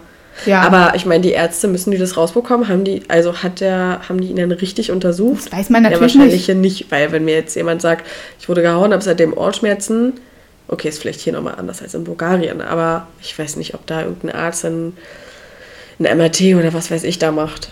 Nein, ein MRT wurde nicht gemacht. Das ja, dann erkennt man aber auch keine Kopfverletzung, oder? Außer es tritt jetzt Blut Na, aus. Du, du, nee, du erkennst nicht direkt die Verletzung, aber du hättest wahrscheinlich Symptome der Verletzung erkannt. Geh, sag ich jetzt als Nicht-Arzt. Ja, außer die Sprachbarriere war dazwischen und er konnte das nicht so kommunizieren oder die Ärzte haben es nicht so verstanden. Ja, unabhängig davon, dass die auch gar keinen Bock hatten, anscheinend sich ja. mit ihm auseinanderzusetzen. Das außerdem. Okay, ist das Hotel noch für irgendwelche komischen Sachen bekannt? So wie damals unser Cecil Hotel? Ja, ja, aber ähm, ja, nicht, nicht viel mehr, als was ich schon gesagt hatte. Also angeblich, es ist halt eine billige Absteige in einem ähm, heruntergekommenen armen Viertel. Angeblich hatte das Hotel auch eine hauseigene Prostitution und so, aber er ist ja vom Hotel weggekommen. Wenn er im Hotel verschwunden wäre, ja, was anderes. würde ich das jetzt als interessanter ansehen. Aber die hätten ihn doch niemals gehen lassen, wenn im Hotel irgendwas. Äh, also es wäre ja, viel ja. einfacher gewesen, ihn, ihn, im Hotel verschwinden zu lassen, als nach Kameraaufnahmen, Telefonaten, was auch immer am Flughafen. Was ist denn deine Theorie? Meine, die sage ich dir am Ende, aber es gibt keine so richtig. Ich okay. finde überall überall Lücken. Also ich könnte es mir nicht erschließen. Wenn es so einfach wäre, dann wäre er wahrscheinlich schon gefunden. Ja, deswegen bin ich auch so herumhadern hier, weil irgendwie passt das alles nicht so zusammen. Nee. Äh, ich finde noch interessant, dass Lars, bevor er bei dem Flughafenarzt war, also bisher hat er ja nur den ersten Arzt und diesen Krankenhausarzt gesehen, äh, zu seiner Mutter am Telefon sagt, die lassen mich doch eh nicht gehen. Die lassen mich weder fliegen noch fahren. Und irgendwie, weiß ich nicht, daran bin ich so ein bisschen hängen geblieben. Fahren erkläre ich mir durch die, also mit der Busfahrt, ne? Die hatte Sandra ja auch für ihn, ja. für ihn gebucht. Also er, das bedeutet für mich so ein bisschen, dass er das Gefühl hat, er kommt da gar nicht mehr weg. Aber wer sind die? Hm. Und er wusste ja noch gar nicht, dass der dritte, also der dritte Arzt hat ja zu ihm gesagt, es ist okay, er kann genau, fliegen. Genau, er muss das Ding nur unterschreiben. Und das hat er ja sogar gemacht. Ja. Er hätte ja damit fliegen können. Er hatte Aber das hat Ticket. die Mutter danach gefragt, wer lässt sich nicht fliegen? Nicht, dass ich wüsste. Okay, da ist auf jeden Fall halt irgendwas passiert, wovon er der Mutter nichts gesagt hat. weil er nicht konnte, weil er nicht wollte, warum auch immer. Ich gehe mal davon aus, am Flughafen hat er die gesehen, er ist gerannt, weggerannt vor denen. So würde ich das jetzt mir ganz plausibel erschließen. Irgendwas. Ja, ich, kann, ich sag dir noch was zum Flughafen. Ähm, Sandra hat dem Anwalt, äh, den sie beauftragt hatte, um bei der Suche zu helfen, ähm, gekündigt, als dieser halt mehr und mehr irgendwie hinterfragt hat, ob es sich lohnt, nach Lars zu suchen. Und auch, der hat auch komische Kommentare zu Lars gemacht und alle Theorien und Kommentare und Ideen, die Sandra über das Verschwinden hatte, immer angezweifelt. Ähm, ja, und angeblich hätten ihm dann auch irgendwann seine Kontakte den Rat gegeben, dass Sandra aufhören soll, nach Lars zu suchen. Und wenn man dann bedenkt, dass der Anwalt mit am Flughafen war und das auch, als dieser Streit um die fehlenden Tabletten losging, finde ich, wirkt es besonders seltsam, weil ich konnte zwar nichts dazu finden, auf welcher Sprache der Streit stattfand, aber wenn man jetzt annimmt, dass es auf Bulgarisch war, weil es war ja ein Oh. bulgarischer Anwalt, kann es ja sein, dass die Flughafenmitarbeiter dem Anwalt irgendwas gesagt haben oder Ja. der irgendwas gehört hat, was die untereinander zu, gesagt haben, was Sandra halt bis heute nicht weiß. Und dass er daraufhin dann gesagt hat, du hör auf zu suchen. Aber dann frage ich mich, was das für ein bescheidener Anwalt ist, der Oder ob das die nicht sagt. alle miteinander ver da verstrickt sind. Aber warum? Ja, das weiß ich doch nicht. Ja gut, dann ist es keine gute Theorie. Naja, alleine, dass da ein Dokument gefälscht wurde, muss doch auch einen Grund haben. Ja. Medikamente da, Medikamente weg, Medikamente an der Akte. Ja, da könnte es aber natürlich auch sein, dass die ähm, erst, also dass, den, dass die Polizei das mitgenommen hat, nachdem diese Liste erstellt wurde. Dann hat Sandra die Tasche mitgenommen und als sie dann wieder zum Flughafen gekommen ist und gesagt hat, jo, wo sind die Medikamente, die auf der Liste standen, äh, haben die einfach keinen Bock auf Stress gehabt, äh, weil die Polizei das ja hatte. Vielleicht auch gab es auch eine Sprachbarriere und sie, oder sie wollten dann nicht mit dem Anwalt auf Bulgarisch reden, keine Ahnung.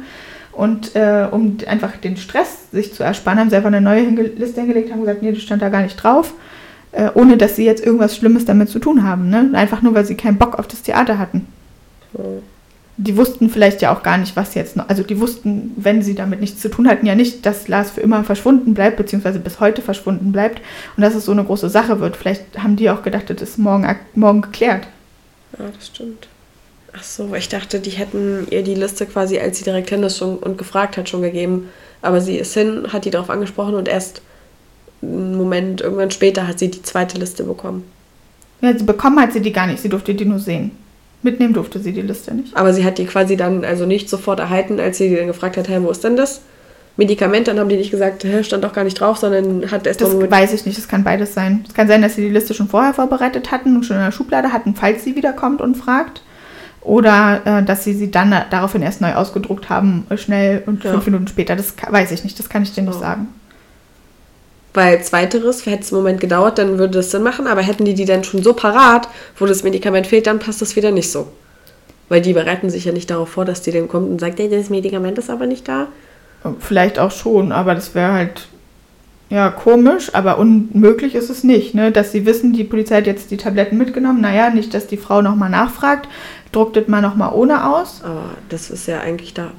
Na gut. Ja, es ist komisch und man erklär, kann sich das nicht so richtig erklären, aber unmöglich äh, finde ich es jetzt nicht. Ich hasse es, dass ich nicht gleich erfahre, was passiert ist. Es tut mir leid, ich weiß, dass du keine ungeklärten Fälle Das regt mich voll auf. magst. Und ich hoffe auch, dass der Fall geklärt wird. Ja, allein für die Familie. Ja. Gottes Willen, ey. Unwissenheit ist ja das Allerschlimmste, wirklich. Da, dann lieber das Schlimmste erfahren, was es gibt, als Unwissenheit. Das sagen auch viele, bei denen ähm, Leute aus der Familie oder aus dem engeren Umkreis spurlos verschwunden sind, dass sie sich sogar dam damit abfinden würden, dass man ihnen sagt, okay, derjenige ist gestorben. Ja. Hauptsache, sie müssen nicht mehr suchen. Auch für, für die Mutter, dass die, die wurde ja quasi live mitgenommen. Auch so ein bisschen, was mit ihm passiert ist. So, sie ist zu Hause, wartet immer auf Anrufe und auf einmal kommt da kein Anruf mehr und, und er geht nicht mehr ran. Ja, ich möchte nicht mit ihr tauschen. Oh Gott, nee. Das war ganz schlimm. Oh, okay, hast du noch Theorien, irgendwas? Ja, also ich habe keine Theorie, äh, noch nicht, aber ich habe noch einen Fakt für dich auf jeden Fall. Also dieses Video, was ich dir gerade gezeigt habe, Ja. auf dem man quasi Lars das letzte Mal sieht, war nicht das Video, was Sandra Mittag am Flughafen gezeigt wurde. Hä? Ja, als ähm, sie am Flughafen angekommen ist, hat sie, im Flug, hat sie ja das Video zu sehen bekommen. Aha. Aber wir haben nicht dasselbe gesehen, was Lars Mutter damals gesehen hat. Die Aufnahmen, auf denen Lars bei der Ankunft am Flughafen zu sehen ist, beziehungsweise zu sehen sein müsste, werden vom Flughafen nicht herausgegeben, weil sie angeblich nicht verfügbar sind. Also Und wir wissen zum denn? Beispiel schon mal, ja? Was ist das dann für ein Video, was wir jetzt gesehen haben? Da, wo er mit dem Koffer reingegangen ist? Ja, da war er doch schon drin. Ach so, aber wie er das Gebäude betritt, quasi Ja. ist nicht drauf. Also kann es doch sein, dass er nicht alleine war. Ja, nee, wir wissen nicht, ob er alleine angekommen ist. Wir wissen nur, dass der Taxifahrer mit der Frau, die ihn da abgesetzt haben, beide gesagt haben, er war alleine. Ne? Wir wissen auch nicht, ob er direkt danach angesprochen wird oder irgendwas. Also irgendwie muss er ja auch mit diesem bayerischen Mann in Kontakt getreten sein. Das ist auch nicht auf den Aufnahmen zu sehen. Außerdem sieht man ja auf dem einen Standbild, das habe ich ja schon gesagt, dass Lars sich was zu essen gekauft hat und ähm, davon gibt es auch kein Video. Also wie er zum Beispiel zu dem Essensstand hinläuft. Es kann ja nicht überall ein toter Winkel sein, ne? Auch wie zum Beispiel Lars ähm, auf die Toilette geht, um sich frisch zu machen, kann auf keinem der Videos mehr gefunden werden. Ja, und das Video, was Sandra dann am 27.07., als sie da das erste Mal ankommt, am Flughafen gezeigt bekommt, habe ich ja gerade schon gesagt, unterscheidet sich dann nach ihrer Aussage komplett von dem, was jetzt zu sehen ist. Und ich kann dir auch sagen, worin sich das unterscheidet. Also in dem Video, was sie gesehen hat, beziehungsweise was sie erinnert, da rennt Lars aus dem Flughafengebäude raus, orientiert sich dann kurz vor der Tür, so wie wir es eigentlich auch gesehen haben. Mhm. Ähm, rechts liegt dann äh, Warner. Geradezu liegt in einer weiteren Entfernung und hinter einer Autobahn und einem Waldstück ähm, so sind Häuser an einem Berghang. Und links stehen zwei Polizeiautos bei einer Bushaltestelle und so einem Sandberg, der irgendwie Mhm. von Umbauarbeiten da übrig geblieben ist. Daraufhin ist Lars dann auf die Polizeiautos zugegangen, hat sich aber so quasi im Sichtschutz eines losfahrenden Busses aufgehalten und ist dann anschließend, auf den Sandberg zugerannt und dahinter verschwunden. Also, als hätte er sich vor der Polizei versteckt quasi. Ja, so ein bisschen.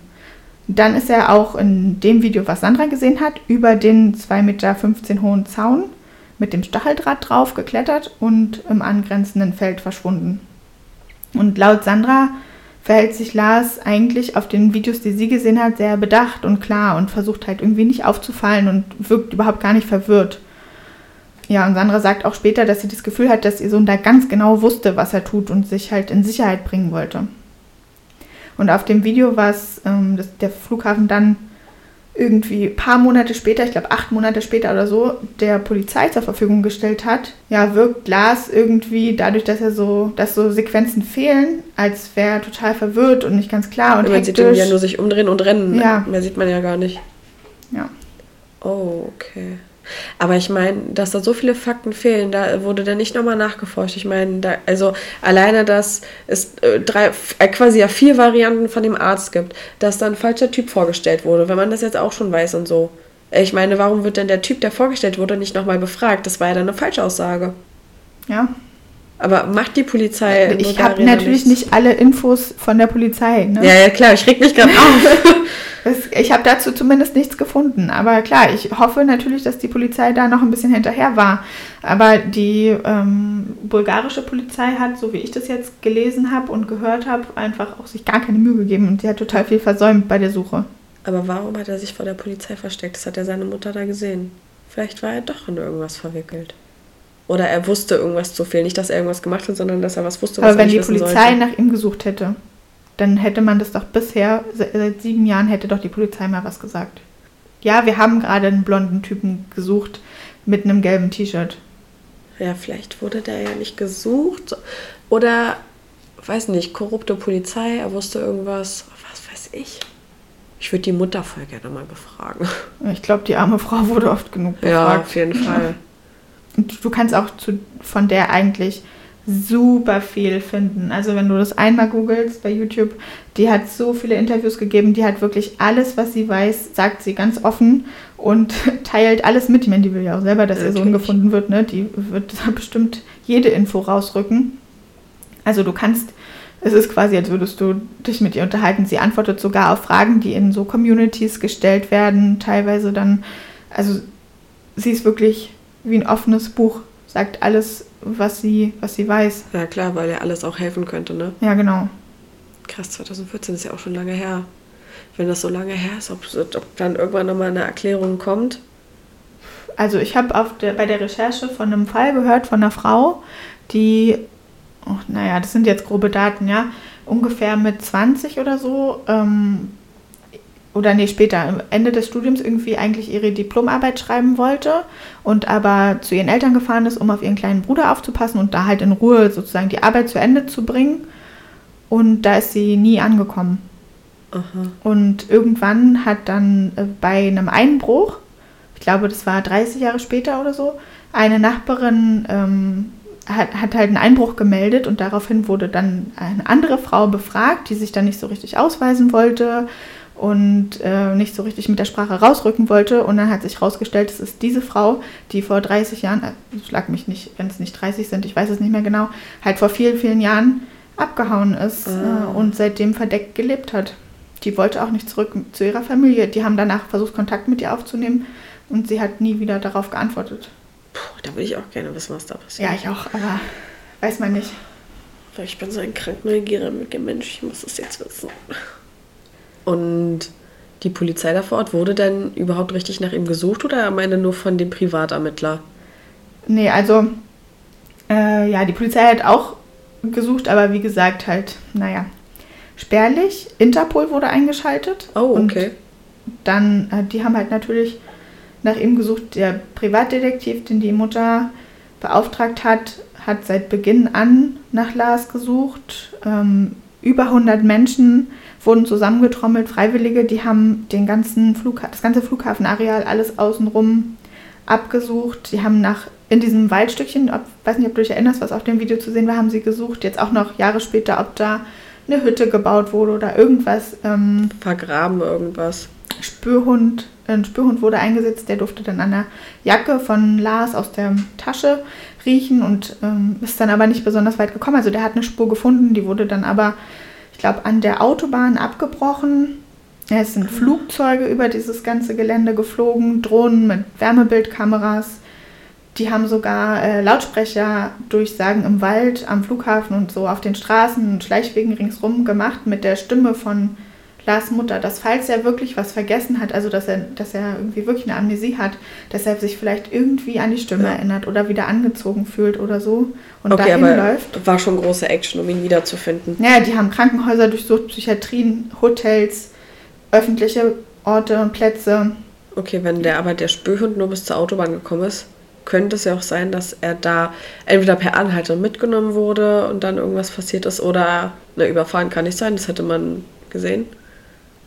Ja, ähm, aber also es gibt auch so Untersuchungen mit Spürhunden, wo man halt ähm, rausfinden wollte, wie gut und wo man, unter welchen Bedingungen man halt die Spuren jetzt gut verfolgen kann. Und an der Autobahn herrscht halt auch ein ganz schöner Luftzug. Ne? Ja, gut. Es kann auch sein, dass es daran liegt, dass da die Spur verloren gegangen ist. Aber über eine Autobahn laufen wäre auch nicht so die schlauste Idee. Ich weiß nicht, ob er das gemacht hat. Ja, das weiß man halt nicht. Ne? Ich denke, die werden, wenn es da Kameras auf den Autobahnen gibt, die 100% ausgewertet haben, da wird man 100% nichts gesehen haben, sonst wüssten ja. wir das. Ja, die haben dann auch noch überall Flyer aufgehangen in Bulgarien, auch hier in Deutschland, auch noch jetzt Jahre später mit Fotos, wie Lars gealtert sein könnte. Die, ähm, dieser Privatdetektiv, der hat äh, auch jetzt bis jetzt ähm, alle möglichen Schlafplätze, wo bekannt, wo bekannt ist, dass Obdachlose schlafen, immer wieder unter die Lupe genommen, hat alles gesucht, hat die Klamotten angeguckt, ob die von der Größe her zu Lars passen würden. Äh, oder irgendwas, ob irgendwo an den Wänden Mitteilungen stehen, hier war Lars oder keine Ahnung. Der, wirklich, die suchen bis heute. Krass. Die waren bei Aktenzeichen XY ungelöst, das hatte ich ja vorhin schon gesagt, in ganz vielen anderen Fernseh- äh, Sendungen und auch im Internet gibt es super viele Videos. Die haben diese Internetseite Findet Lars mit Tank. Da packe ich euch auch nochmal den Link ähm, in die Beschreibung. Und auch, ja, wirklich, die haben alle Hinweise äh, irgendwie versucht zu kriegen. Der ist einfach verschwunden. Ja, der ist einfach verschwunden. Und was sind so die meisten Theorien, die geglaubt werden? Also da gibt es einmal diese Theorie zu dem Medikament. Das hattest du ja auch schon gesagt, dass es für dich wahrscheinlich klingt. Ja. Und da gibt es halt auch, habe ich ja vorhin schon so ein bisschen angerissen, Studien, die besagen, dass Cefzil 500 in seltenen Fällen halt Halluzinationen als Nebenwirkung haben kann. Und ja. Gut, so kann ich mir dann vielleicht die Verfolgung von den vier Männern erklären, aber die ganze Aktion am Flughafen und dass da dann jemand Falsches vorgeschickt wurde und so, dann wieder nicht, muss ich sagen. Ja, es könnte sein, dass quasi Lars durch diese drei geschluckten Tabletten, von denen man jetzt einfach mal ausgeht, habe ich ja vorhin schon erklärt, so eine ähm, Psychose entwickelt hat, also eine drogeninduzierte Psychose und dann unter Halluzinationen gelitten hat und sich quasi diese ganze Bedrohungslage nur in seinem Kopf abgespielt hat. Ne? Also aus seiner Sicht wäre ja das ganze Verhalten dann absolut schlüssig. Er, wenn er sich bedroht fühlt und irgendwie eingeengt und auch vielleicht Panikzustände hat, dann würde es ja alles Sinn machen. Aber dagegen spricht für mich, dass er einfach bis heute verschwunden ist. Also wieso, wieso ist er dann weggerannt und nicht irgendwann wiedergekommen? Weil ich meine, so eine Psychose hält auch nicht für immer an. Es gibt immer wieder klare, klare Phasen, die man da hat. Und in denen hätte er dann eigentlich zurückkommen müssen. Und ähm, ja, außerdem, wieso sollte der Flughafen dann so wenig kooperieren? Ne? Ja. Wieso gibt es so viele verschiedene Aussagen des Arztes? Und der Arzt am Flughafen hat ja das Medikament auch gar nicht verschrieben. Also eigentlich würde den ja gar keine Schuld treffen, wenn er sagen würde, das kann am Medikament liegen.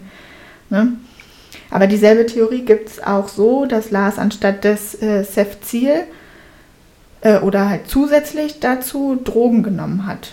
Das würde aber die gleichen Fragen aufwerfen, wenn du mich fragst, die ich gerade schon genannt habe. Ja. Und ähm, ja, ja wieso kommt er nicht zurück? Dass er nicht wiedergekommen ist, weil er irgendwo verunglückt ist. Aber das muss ja dann an so einer Stelle passiert sein, wo man nie gefunden wird oder was weiß ich. Unwahrscheinlich, ne? Ja, sehr unwahrscheinlich. Und die Pupillen, die kann man auch durch das Medikament wahrscheinlich erklären. Ja, also die äh, Pupillen könnten mit dieser Ohrverletzung zusammenhängen ähm, oder mit dem Medikament oder auch zum Beispiel an dem Adrenalin, weil er hat sich ja in so einer Gefahrenlage befunden, also zumindest subjektiv, ne? Ja. er hat sich ja so gefühlt und das kann auch dafür sorgen, dass die Pupillen erweitert okay. sind. Und die Frau am Flughafen in dem Taxi, hat die noch irgendwas gesagt? Hat, die, hat sie ihn am Flughafen noch mal gesehen oder nur wie er alleine reingegangen ist? Nee, also die haben ihn dann nur abgesetzt. Die Frau wollte gar nicht zum Flughafen. Ach so. Deswegen kann ich, also denke ich, dass sie da nichts weiter zu sagen konnte. Ich habe dazu nichts gefunden. Okay. Ja, die, dann ist eine andere gängige Theorie, die ich vorhin schon erklärt habe, mit dem Trommelfellriss und der Kopfverletzung. Und ähm, ja, dass Lars eventuell absichtlich verschwunden sein könnte. Also da ist die Theorie, dass Lars sich halt freiwillig abgesetzt hat und wenn du mich fragst, sind die Argumente, die dagegen sprechen, also dieses große Theater, das er ja dann davor quasi absichtlich inszeniert haben muss. Und auch, dass, dass er das Geld nicht alle, mitgenommen hat. Ja, dass alle seine Sachen inklusive Pass zurückgelassen wurden und dass er vorher noch so engen Kontakt mit der Mutter hatte, die sprechen alle irgendwie auch dafür. Also ich finde, das sind die, die Argumente, die da, dagegen sprechen, dass er das extra inszeniert hat, sprechen auch irgendwie genauso dafür. Weil dadurch, dass er das halt alles so inszeniert hat, war ja auch gerade deine erste Reaktion, der hat ja das Geld da liegen gelassen. Ja, ja da glaubt ja niemand, dass man sowas alles nur inszeniert hat, um danach ah, äh, eine falsche Spur zu legen, weißt du? Okay. Aber dann Deswegen vielleicht seine Freunde schon hat fahren lassen, fliegen lassen. Ja. Dann nochmal der Kontakt zu der Mutter, um sich zu verabschieden, zu der Freundin nochmal, um sich zu verabschieden. Ja, aber der hätte auch anrufen können und sagen können, ich fliege jetzt gleich nach Hause, ich freue mich auf euch. Und dann verschwinden können. Aber dann ja. hat sein Untertauchen ja aber dann. Ach, ja, es stellt sich dann auch die Frage, woher zum Beispiel der Trommelfellriss kam. War das dann vielleicht unabhängig davon, also dass es in seinen Planen gekreuzt hat, ja. sage ich mal? Weil dieser Trommelfellriss wurde ja von drei unabhängigen Ärzten diagnostiziert. Also ich denke mal, den wird es wirklich gegeben haben. Ja, aber er war ja eigentlich auch für die Reise nicht eingeplant, sondern da ist er mit abgesprungen und er ist ja, ja nur spontan ja. Das heißt, wenn er jetzt ge wirklich geplant hatte, unterzutauchen, war das alles eine ziemlich spontane Aktion. Ja, kann ich mir also nicht so vorstellen. Nee, es gibt auch überhaupt gar kein Motiv dafür. Der hatte ja einen festen Job, eine feste Beziehung, gutes Elternhaus, äh, gute Beziehung zu seinen Eltern. Und ähm, es gibt auch keine bekannte psychische Erkrankung, auch nicht in der Familie, sodass man sagen könnte, bei ihm wurde es vielleicht nur ja. noch nicht gefunden oder so. Das ist alles nicht bekannt. Ja, und auch, ähm, was oft mit dieser Theorie halt gekoppelt ist, ist so ein ähm, Verschwinden mit dann anschließendem Suizid ja, da, da gibt es auch einfach nichts, was dafür sprechen könnte. Also das, das muss man halt auch wirklich hypothetisch sagen, ja. weil es absolut überhaupt gar keine Hinweise darauf gibt. Ich glaube, das Und war Fremdeinwirkung. Da müsste ja auch seine Leiche gefunden worden sein. Ja, eben. Ja, dann gibt es noch ein paar Theorien, die möchte ich eigentlich gar nicht so gerne ausführen, aber der Vollständigkeit halber sage ich sie dir kurz. Ich halte die aber für super unwahrscheinlich. Also es gibt die Theorie, dass Lars, äh, nachdem er weggerannt ist, möglicherweise von Straßenhunden gejagt und gefressen wurde. Und also deshalb habe ich auch gerade gedacht. Ja, aber da Dass deswegen das nie was gefunden, gefunden. wurde oder so. Ja, ja, dann man hätte irgendeinen Knochen gefunden. Ja. Die haben ja wirklich alles groß abgesucht, ne? Dann, ähm, ja, eine sehr beliebte Theorie, die ich aber auch wirklich für super unwahrscheinlich halte, ist, ist so ein Komplott. Ähm, da geht es dann um Organhandel. Das war meine Aber- erste Idee, dass da irgendwas Größeres Ja, ähm, zugange ist, ist. wenn du mich fragst, ist es eine Verschwörungstheorie. Aber es wird halt auch vermutet, dass er in so organisierten Menschenhandel bzw. so Organhandel geraten ist und von der Schlägerei über den Taxifahrer und das äh, Hotel Color bis hin zum Arzt, der das Cefzil verschrieben hat, alles komplett abgekatertes Spiel war, um ihn quasi von der Abreise abzuhalten und ihn dann zu verschleppen und seine Organe zu verkaufen. Aber Nee, Ganz ehrlich. Nee, wieso hätten die ihn dann aus dem Hotel äh, entkommen lassen? Das habe ich ja vorhin schon einmal gesagt, das macht für mich überhaupt gar keinen Sinn. Und dann lässt du den entkommen und fängst den so aufwendig wieder ein, indem du Nee. dann auf gut Glück quasi darauf wartest, dass er aus dem Flughafen abhaut, weil ich meine, das Risiko war am Flughafen groß, dass er ja doch wegfliegt und dann alles umsonst war, ne? Und außerdem hätten dann echt viele Akteure involviert gewesen sein müssen. Und es birgt ja irgendwie auch ein großes Risiko, dass jemand dann abspringt oder zur Polizei geht oder was auch immer. Naja, ne? oder nee, nicht viele Beteiligte, sondern einer mit viel Macht, der das bewirken konnte. Aber glaube ich trotzdem auch nicht. Aber da müssten doch die anderen trotzdem eingeweiht sein, äh, gewesen sein. Ja, Also der, der, wenn da irgendeiner mit viel Macht ist, woher soll der wissen, welches Medikament der Arzt verschreibt? Das kann der ja nicht beeinflussen. Da muss er ja doch irgendwie mit dem Arzt geredet haben. Und damit, meine ich ja, sind wieder viele Akteure ja, irgendwie ja, der, involviert. das stimmt schon. Nicht, dass die mit in dem Komplott waren, beabsichtigt, sondern quasi, dass die einfach auch bedroht wurden, quasi, keine Ahnung. Aber ich glaube es äh, auch nicht. Nee, halte ich halt auch wirklich irgendwie für sehr unwahrscheinlich. Abwegig. Ja, also ich habe am Ende, du hast ja vorhin nach meiner Theorie gefragt, ich habe überhaupt keine Ahnung, was ich für am wahrscheinlichsten halte. Ich glaube, dass er vielleicht wirklich irgendwie, also das, ja, das ist das Einzige, was ich mir irgendwie zusammenreimen könnte, womit ich irgendwie Frieden finden kann.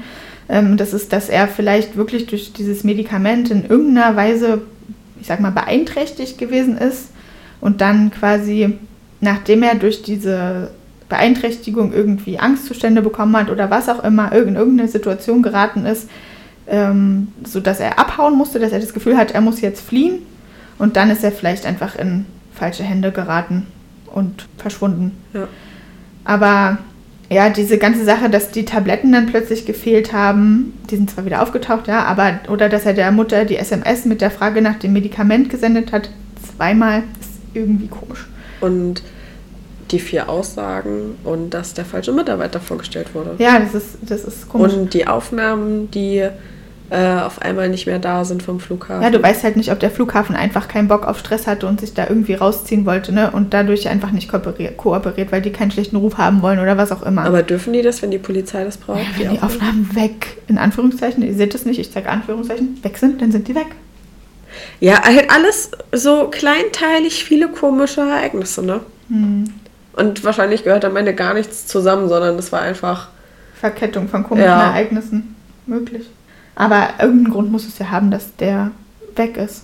Ja. Also dass Lars das Gefühl hatte, er muss wegrennen und bis heute nicht zurückgekommen ist oder kommen konnte. Ja, aber ich habe auch da offene Fragen. Ne? Also du hast ja gerade schon gesagt, warum hat der Arzt ständig seine Aussage geändert und welche vor allem stimmt jetzt. Ne? Das ist äh, wäre schon interessant zu wissen. Und warum wurde das Videomaterial am Flughafen gekürzt? Warum fehlen die Aufnahmen von der Ankunft und dem Weg zur Toilette und zum Essen und so weiter? Das sind halt schon komische Zufälle. Ja. Warum wurde der äh, Polizei dieser falsche Mann präsentiert, den du gerade nochmal angesprochen hast, der angeblich in das Sprechzimmer reingekommen ist? Das wissen wir auch gar nicht, ob das stimmt. Davon gibt es keine Aufnahme. Das hat einfach nur der Arzt gesagt. Ja. Wenn es gar nicht, vielleicht gibt es gar keinen Mann und deswegen haben die in Anführungszeichen einen falschen präsentiert. Ich weiß nicht. Also Leute, wenn ihr irgendwelche Ideen habt, schreibt die mal bitte in die Kommentare. Vielleicht fehlt einem ja irgendwie so ein Anreiz an Ideen, was da noch passiert sein könnte. Oder vielleicht habt ihr noch mehr Infos. irgendwo schon mal was gehört, gelesen? Ja, also schreibt uns gerne, aber schreibt vor allem auch, wenn ihr Hinweise habt, was mit Lars passiert ist oder es sogar wisst oder wisst, wo er sich aufhält, ähm, auf jeden Fall der Polizei oder meldet euch direkt bei denen. Ihr könnt euch auch bei der ermittelnden Detektei melden. Wir packen die äh, Kontaktdaten auf jeden Fall nochmal in die Show Notes. Mein Gehirn rattert. Krass. Das ist halt ein Rätsel. Ja, also ich würde sagen, es besteht trotzdem irgendwie noch Hoffnung, dass Lars noch lebt, ne? Solange Ja. man keine Leiche gefunden hat und nicht irgendwie Indizien dafür hat, dass ihm irgendwas passiert ist, kann es wirklich sein, dass er verwirrt irgendwo auf der Straße Bulgariens lebt. Und mittlerweile halt ganz anders aussieht. Ja. Also, falls das irgendwann mal aufgeklärt werden sollte, werden wir euch informieren. Ja, dann machen wir auf jeden Fall noch eine Sonderfolge. Ja, ich würde sagen, wir brauchen jetzt auch gar nicht mehr groß rumquatschen. Das ist irgendwie ein krasser Fall und auch, auch wenn es jetzt schon ein paar Jahre her ist, irgendwie super aktuell. Finde ich auch. Das beschäftigt mich jetzt bestimmt auch richtig lange, sowas. Man- Ja. Oh Gott, und die arme Mutter. Mhm. Ja, wie gesagt, ich möchte nicht mit dir tauschen. Oh, oh. Wie hast du überhaupt von dem Fall mitbekommen?